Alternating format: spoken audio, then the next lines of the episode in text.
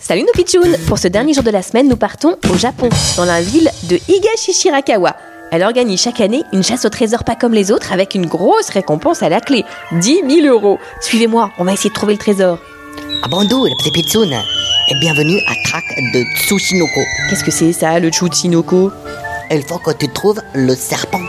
C'est pas un très gros serpent, il fait moins d'un mètre de long, il a une tête forme de triangle. Bon bah très bien, je veux bien partir à sa recherche, ça doit pas être trop difficile à trouver. Il a aussi quelques particularités. Ah bah oui, lesquels Venimeux, il est capable de sauter à un mètre de haut. Bon, d'accord, je ferai bien attention. Il est également possible qu'il parle, mais attention, il a tendance à raconter beaucoup de mensonges. Il parle Euh, c'est bizarre ça, non Et puis il adore boire de l'alcool. De l'alcool Mais enfin, c'est de plus en plus bizarre votre histoire.